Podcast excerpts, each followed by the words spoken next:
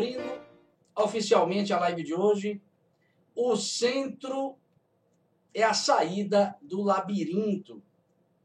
Eu começo com uma frase muito enigmática, uma frase procedente, provavelmente, dos filósofos, dos pensadores cristãos que estiveram envolvidos com a construção da Basílica de San Reparatus, na Argélia, que é uma basílica, claro, cristã, onde fora construído o primeiro labirinto católico, por assim dizer. Ou seja, o simbolismo do labirinto presente na Igreja Católica, presente no cristianismo. Isso aparece como marco histórico nessa basílica localizada na Argélia. E a frase é: não se atinge o uno com um salto, e tampouco sem andar às voltas. Meu amigo, eu vou repetir para que você apreenda com mais precisão. Agora presta atenção no que eu estou falando. Olha o que está escrito. Provavelmente se encontra lá, não sei, mas é uma frase oriunda desse contexto aí da construção dessa basílica de San Reparatus, que é uma igreja, uma basílica lá numa das cidades da Argélia, uma igreja católica. E isso remonta ao século IV de nossa era. Ou seja, há quase 1.600 anos atrás. Olha a frase que abre esta live. Não se atinge o uno, não se atinge o uno, ou não se atinge a unidade com um salto. Claro, com um salto de consciência. Não se atinge a unidade ou uno ou centro com um salto, e tampouco sem andar às voltas. O que essa frase está comunicando é que a experiência humana ou a existência humana, em última instância, é um processo, como eu já disse em muitas lives, é um processo cuja direção é a unidade da própria consciência humana. Ou seja, todo o nosso existir traduz-se numa busca pela unidade da própria consciência. Só que essa unidade, em cada um de nós, este uno ou este centro, não se alcança com um salto não se alcança pulando etapas e tampouco sem andar às voltas, sem que andemos ou sem que caminhemos a existência,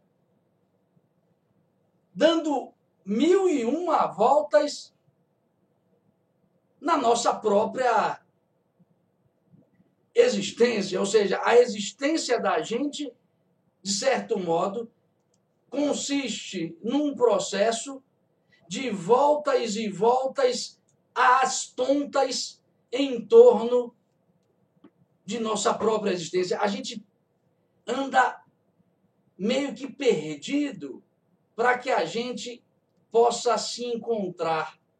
Ou seja, viver como uma barata tonta, viver batendo cabeça, viver como um cego, tateando no escuro a própria realidade da vida, é parte do processo de autoconquista.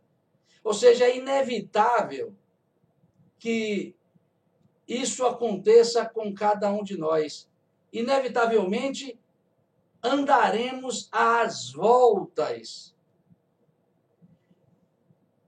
produzindo circunvoluções, às vezes sem perceber que estamos avançando, ou sem perceber que estamos alcançando a unidade ou as unidades de que precisamos para nos afirmarmos efetivamente como seres humanos, como humanos, no sentido forte da palavra.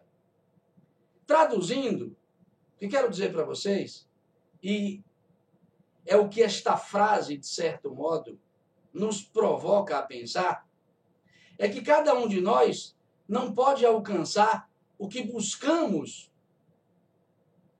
profundamente sem batermos cabeça, sem é, vivermos a experiência labiríntica do existir. Não há como alcançar o uno, nem dando saltos, nem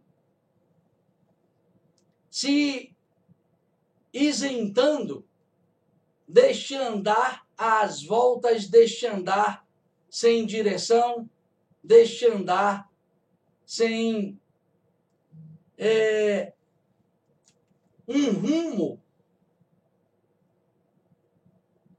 objetivo, direto. Observe que a maioria das pessoas hoje vive assim. Vocês perguntam às pessoas com as quais vocês convivem, ou perguntem a vocês mesmos, que talvez isso também lhe diga respeito. Pergunte o que você está fazendo aqui neste processo tão complexo e doloroso chamado vida, claro, com muitas alegrias, com muitas possibilidades de inspiração e realização, mas claro, um processo complexo e doloroso. Você pergunta, e aí, velho, tá fazendo o que aqui? As pessoas vão falar, como assim? Tá fazendo o que aqui? Nunca parei para pensar sobre isso. O que eu quero dizer para vocês é que a maioria de nós não pergunta a si próprio por que nasceu, por que sofre, por que morrerá. Vive sob o talante da filosofia de Zé Capagodinho, deixa a vida me levar e vai, claro, vivendo os processos de aprendizado do existir sem tomar muita consciência do que está fazendo. Vive para pagar conta, vive é, fugindo da dor, buscando prazeres, seguindo as opiniões que estão mais em voga no momento. O vento sopra para cá, a pessoa vai para cá, sobra para lá, ela vai para cá, para lá. Ou seja, vive ao sabor das marés, ao sabor dos ventos, não tem as rédeas da vida em suas próprias mãos, não produz perguntas inteligentes e profundas a si mesmo, não questiona porque ela padece de certas enfermidades, de certos males físicos e psicológicos, não pergunta por que é ser humano, estando envolto de tantos outros seres, por que você não é sapo, porra? Por que você não é estrela? Por que você não é, sei lá, maré? Você é ser humano. Por mais que seja anedótica esta pergunta, essas questões que eu coloquei aqui, elas carregam consigo algo muito significativo, porque nós não fazemos as perguntas mais importantes que a vida de cada um de nós espera que sejam feitas. E vamos vivendo então labirinticamente. Ok, isto é parte do processo do existir. E é tão parte, olhem bem, que o labirinto, como símbolo do existir humano, como símbolo da existência humana, como símbolo do trajeto que constitui a sua caminhada do ventre ao túmulo. O labirinto, como símbolo da existência humana, foi algo tomado pelas mais diferentes culturas. O senhor está me dizendo, professor, que este símbolo então não pertence à cultura grega? Não, a cultura grega talvez tenha sido a cultura que nos tenha legado este símbolo é, de modo mais é, evidente, de modo mais ilustrativo, porque todos nós, de certo modo, conhecemos o mito de Teseu e o Minotauro. Teseu que entra no labirinto de Creta para enfrentar um monstro que habita o centro do labirinto. A gente conhece, de certo modo, essa história, inclusive porque o próprio Monteiro Lobato é, narra em muitas de suas histórias, as histórias de Pedrinho e Minotauro, ou seja, de certo modo, isso não é algo estranho a nós, história do labirinto é conhecida, a gente sabe do que se trata e sabe porque a cultura grega nos legou esses símbolos. Só que eu quero dizer para vocês que o símbolo maior, inclusive, da cultura grega nas suas matrizes civilizatórias, no caso, nas suas matrizes cretomicênicas, porque a cultura grega é apenas um desdobramento tardio de uma cultura que desapareceu chamado cultura ou civilização creto-micênica, o símbolo maior dessa civilização foi o labirinto. Só que também o labirinto foi um dos símbolos mais importantes da cultura egípcia. Temos o famoso caracol de Abidos. O próprio Heródoto, o historiador grego, fala da monumentalidade de um labirinto que foi construído pelo rei Amenemhat III, que inclusive diz o Heródoto, chegava a ser maior do que a pirâmide do Egito, dada a monumentalidade deste, desta, desta obra arquitetônica. Nós temos referências de labirintos na cultura védica.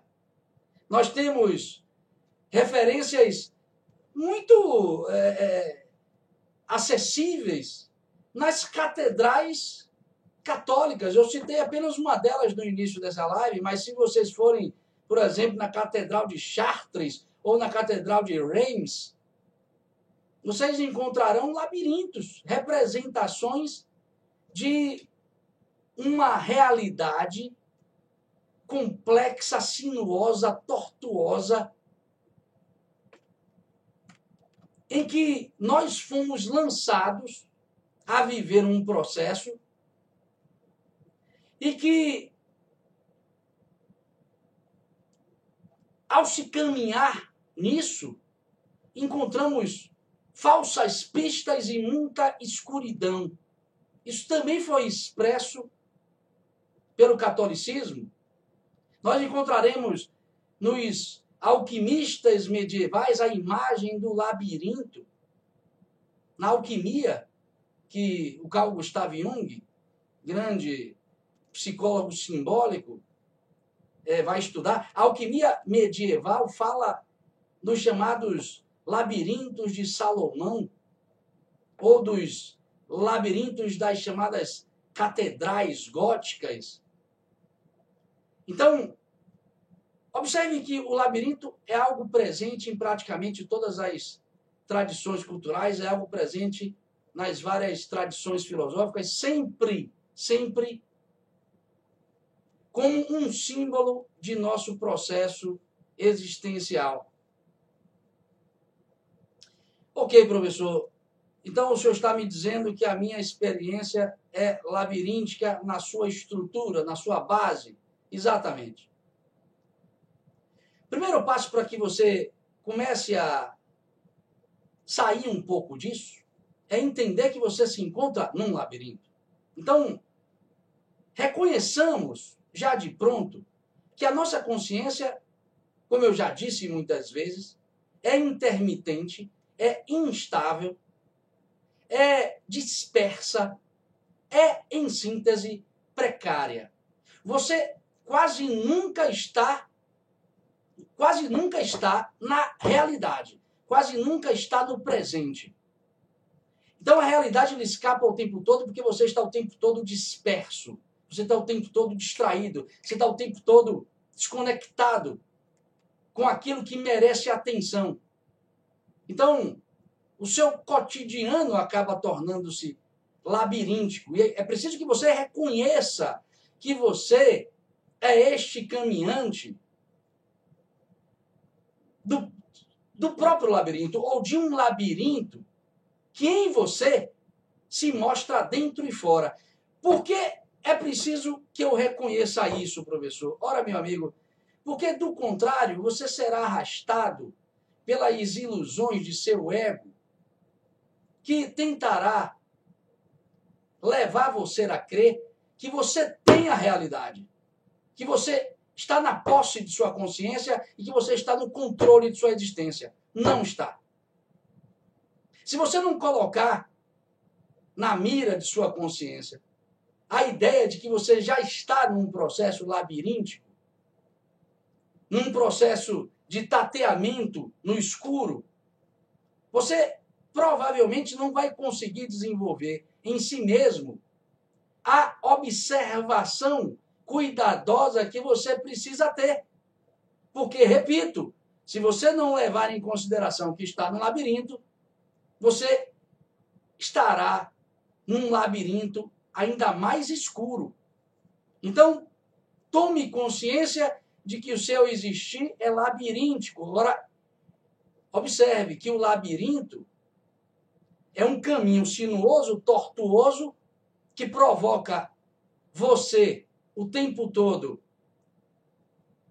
a se desorientar na vida, a se desnortear, mas ele, labirinto, é um caminho. E ele tem algo para qual o seu caminho se dirige. O centro. Todo labirinto tem um centro. Então reconheça que você está no labirinto.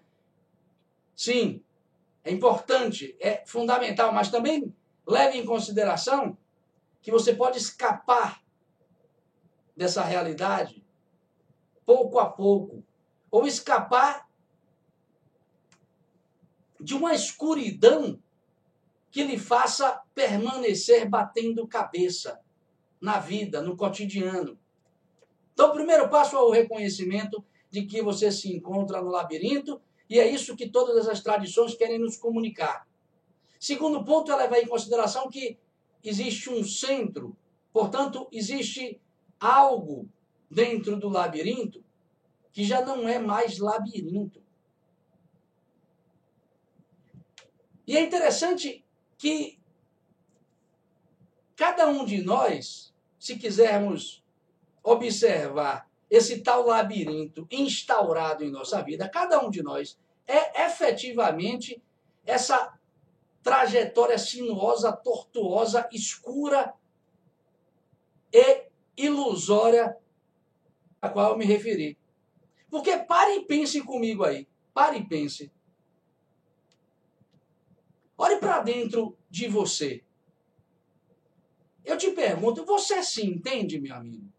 Porque pode estar parecendo que eu estou tratando aqui de uma coisa abstrata demais.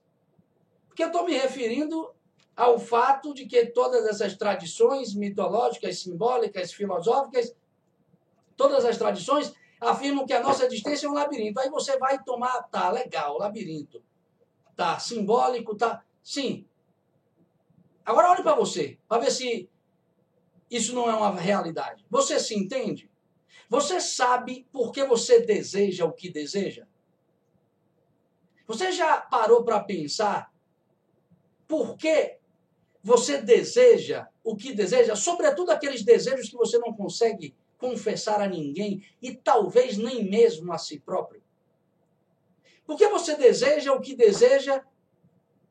Por que você sente o que sente? Por que você às vezes sente uma coisa e esta coisa que sente está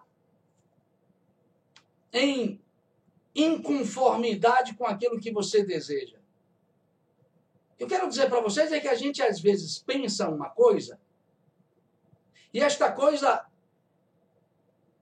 não se encaixa com as emoções que estamos sentindo naquele momento. Isso gera em nós uma angústia, um desconcerto. E quando nós agimos no mundo, às vezes nós agimos de modo absolutamente incongruente com aquilo que estávamos pensando e sentindo. Ou seja, nós somos desconcertados. Nós não conseguimos alinhar pensamento, emoção e ação, por exemplo, porque nos perdemos com divagações mentais, com sentimentos que nos atravessam e às vezes robustecem pensamentos que não são bem-vindos, e quando nós agimos pensando em alcançar um certo objetivo, agimos contrário a isto e alcançamos uma outra coisa. Repare que a vida da gente é labiríntica. Se você olhar para dentro de si, você não sabe porque você deseja o que deseja, sente o que sente, porque os seus impulsos direcionam-se a este ou aquele objeto, pare e se pergunte: por que eu sinto isso? Muito do que você sente, você não gostaria de sentir. Por que você sente medo do que sente? Você tem medos? Esses medos atrapalham a sua relação consigo próprio, as suas relações com o mundo, as suas relações com o outro atrapalham você em muitas situações, em muitas circunstâncias, em muitas situações você não gostaria de sentir o medo que sente e simplesmente ele vem e você não pergunta da onde vem isso, por que vem isso, como vem isso? E por que isso impede que eu alcance o que eu desejo. Repare, medo, desejos, pensamentos, pulsões instintivas você não quer agir de modo egoísta, mas age. Você quer controlar sua gula. E até cria todo um expediente mental de estratégias para controlar. E na hora que a situação se mostra, você trai a si próprio de modo é, sem qualquer constrangimento. Você trai a si próprio sem qualquer constrangimento. Depois até coloca a mão na cabeça e diz: Porra, por que eu fiz isso comigo? Repare que a gente está envolto de uma fenomenologia de ordem psicossomática que torna a nossa experiência conosco mesmo, que torna a nossa relação com nós mesmos labiríntica. Você é um labirinto interno e eu posso ainda colocar aqui, como dado de adição, o fato de você não saber porque você nasceu na família em que nasceu, com o defeito físico que nasceu, com as características de temperamento que nasceu. Você não sabe por quê. E nem sabe manejar essas coisas. Então você interiormente vive um labirinto não consegue compreender a si próprio, não consegue compreender, às vezes, os seus desejos mais elementares, mais básicos. Você vive feliz no mundão aí, às vezes, porque faz teatro, velho. Teatraliza uma personalidade, às vezes no Instagram lá, de autossuficiência, de autobastança, parece uma pessoa esclarecida, lúcida, completamente dona de si mesma. Mas o fato real não é. Na hora que chega o travesseiro, o bicho pega. O que quero dizer para vocês é o seguinte: interiormente nós somos um labirinto e lidar consigo próprio é um desafio tremendo, meu amigo. Agora, coloque o mundo de fora. Porque para nós tem dois mundos. A rigor não tem. Mas para os pangarés aqui em questão, tem dois mundos. Tá? Pangaré, o pangaré lá do Dhammapada budista. O mundo de fora é labirinto? Meu amigo labirintão, você entende o mundo em que você se encontra? Você entende sua cultura, ainda mais esta cultura alucinante, em que as pessoas estão pirando, estão enlouquecendo numa velocidade absurda. Ou vocês não estão notando isso? Então, o doidão sou eu. É, é possível. É possível que o doidão seja este quem vos fala. Isso. Porque nós estamos numa cultura alucinante, meu amigo. Salve-se quem puder. Porque ela é veloz, caleidoscópica e vertiginosa. Se eu estiver errado, cai por terra todos os livros de Zygmunt Bauman. Porque é ele quem diz que tudo em nossa cultura se liquefaz, se dissolve, vira água. Você não consegue tocar em nada, velho que é tudo líquido, como é que a consciência humana, que é algo que é pura unidade em si mesma, consegue lidar com um mundo que se dissolve o tempo todo? O mundo de hoje, ele é o dobro de, de, de, de, de complexidade. Porque o mundo por si só já é difícil, o mundo externo já é complicado, a gente não entende as variáveis que determinaram o contexto histórico no qual nos encontramos inseridos. Nós somos muito arrogantes, metidos e muito é, é, tolos ao nos colocarmos nas redes sociais e, sei lá, nos nossos, nossos círculos de convivência como sabedores do que está acontecendo com a política brasileira, como está acontecendo com a economia internacional, com o que está acontecendo com o comportamento humano nos tempos de hoje. A gente não sabe nada, velho. É muito pouco. Muito pouco. A gente não sabe. A gente se coloca a dizer que sabe, sempre com aquelas opiniões vulgares, porque a gente quer né, se colocar no mundo, quer participar, quer se sentir bem visto, bem quisto e com alguma coisa a dizer nesse mundo em que todos querem e dizem alguma coisa. Na verdade é isso. Porque o mundo de hoje é extremamente difícil de se compreender.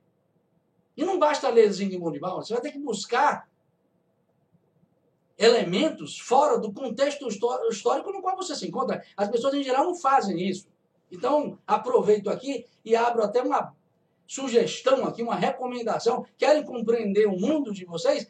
Saiam das referências culturais do mundo no qual nos encontramos. Porque as explicações para o mundo de hoje, os princípios que delineiam o mundo de hoje não se encontram no mundo de hoje.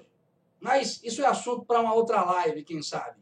O que eu quero dizer para vocês é que o mundo, por si só, é labiríntico. Então você está num labirinto, labirinto interno e inserido num externo que talvez seja ainda maior.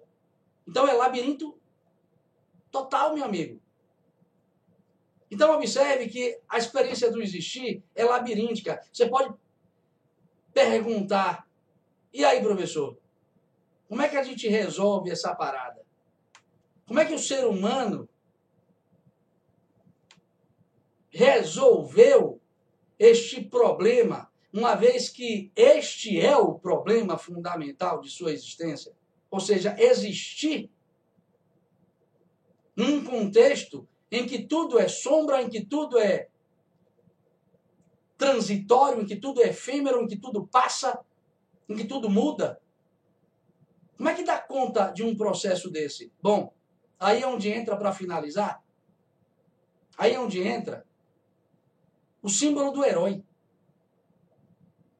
que é um símbolo sempre vinculado a essas imagens de labirinto apresentadas pelas mais diferentes culturas.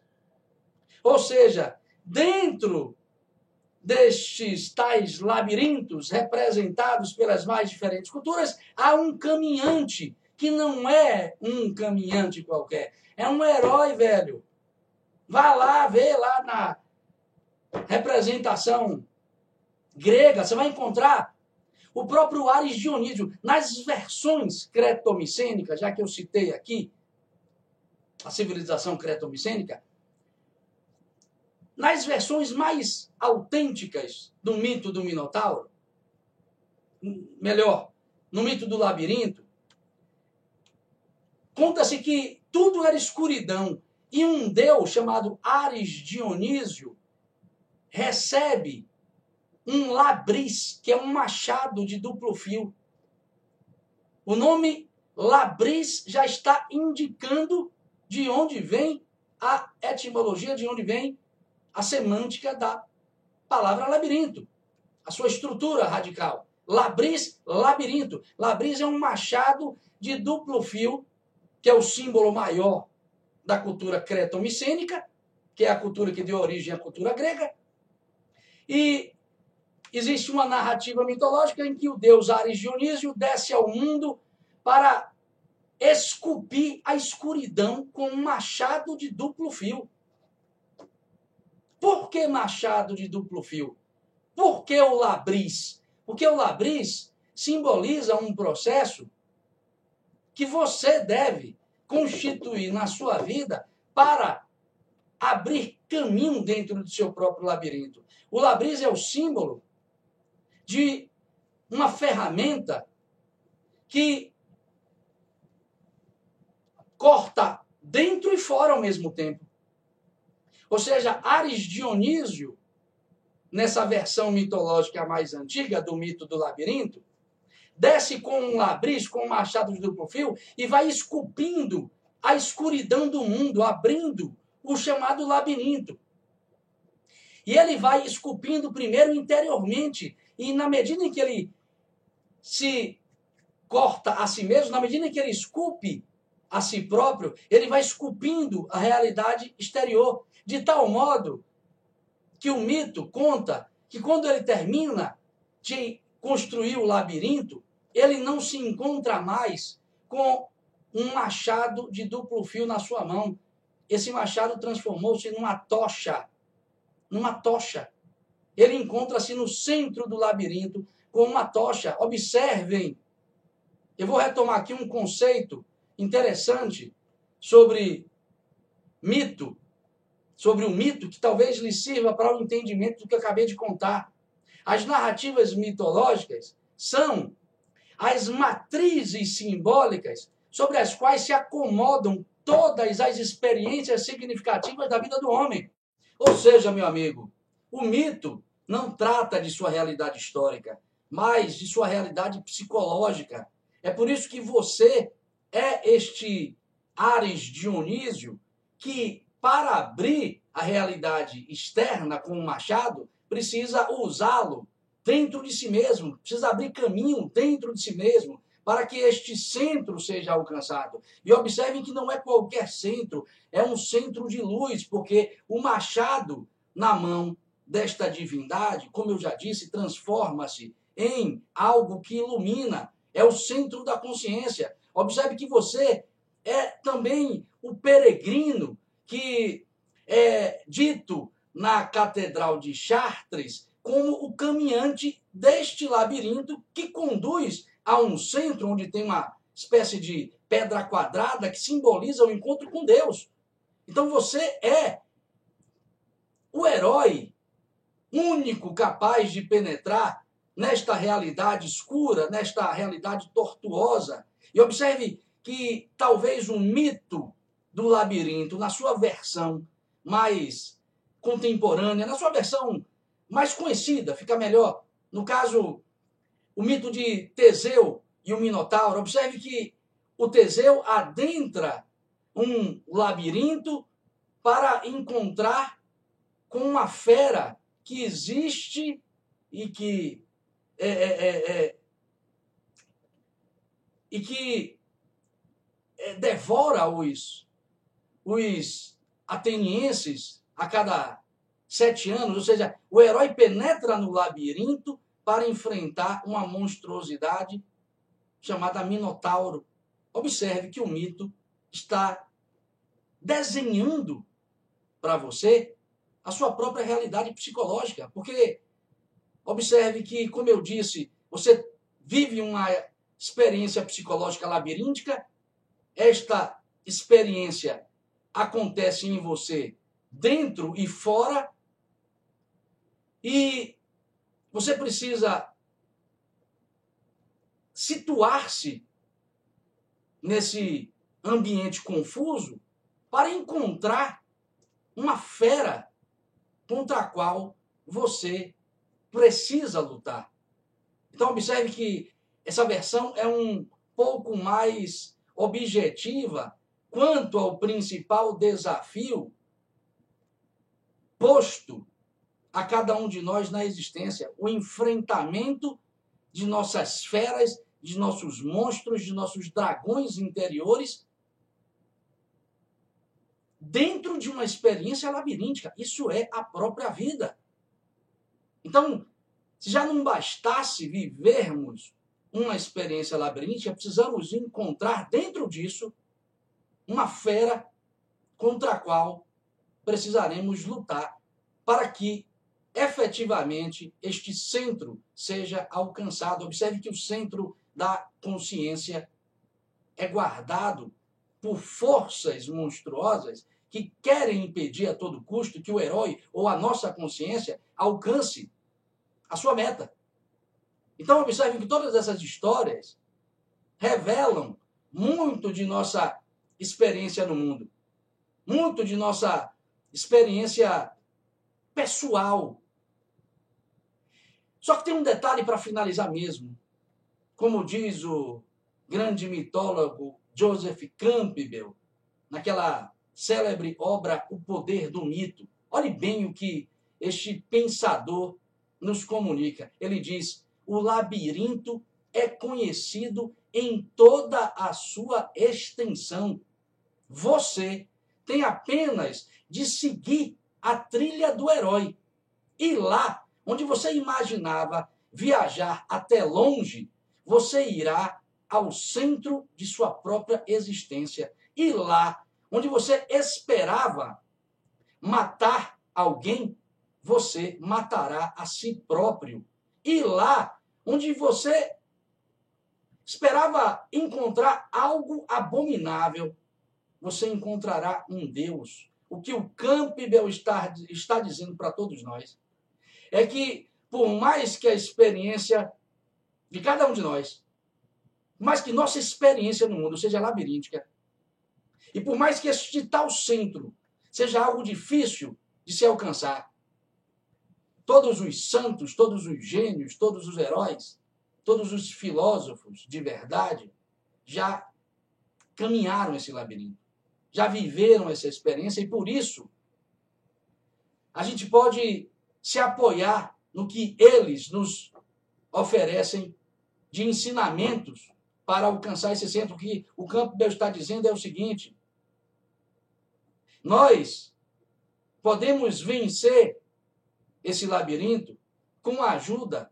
da tradição filosófica, com a ajuda do magnífico acervo de sabedoria que a própria humanidade nos legou.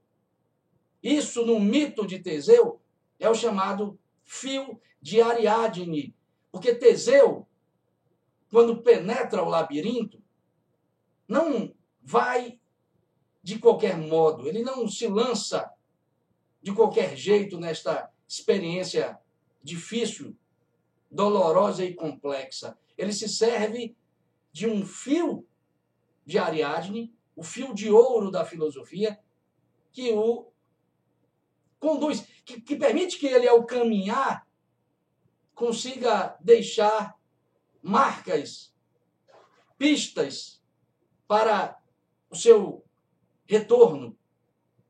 Então, o que este símbolo nos comunica é que a gente, sim, vive num labirinto, precisa matar a fera, a besta fera que existe dentro de nós. Tudo isso é muito difícil, tudo isso é tarefa de existência, mas que essa tarefa pode ser sim vivida com um pouco de lucidez, com um pouco de assertividade filosófica, porque existe um legado de sabedoria à nossa disposição que pode sim nos orientar a viver essa experiência com um pouco mais de nobreza e dignidade. Então, reflitam sobre tudo isso que eu coloquei aqui e na próxima terça nós nos encontraremos para mais uma live sobre a autoconsciência através dos mitos, dos símbolos e da tradição filosófica.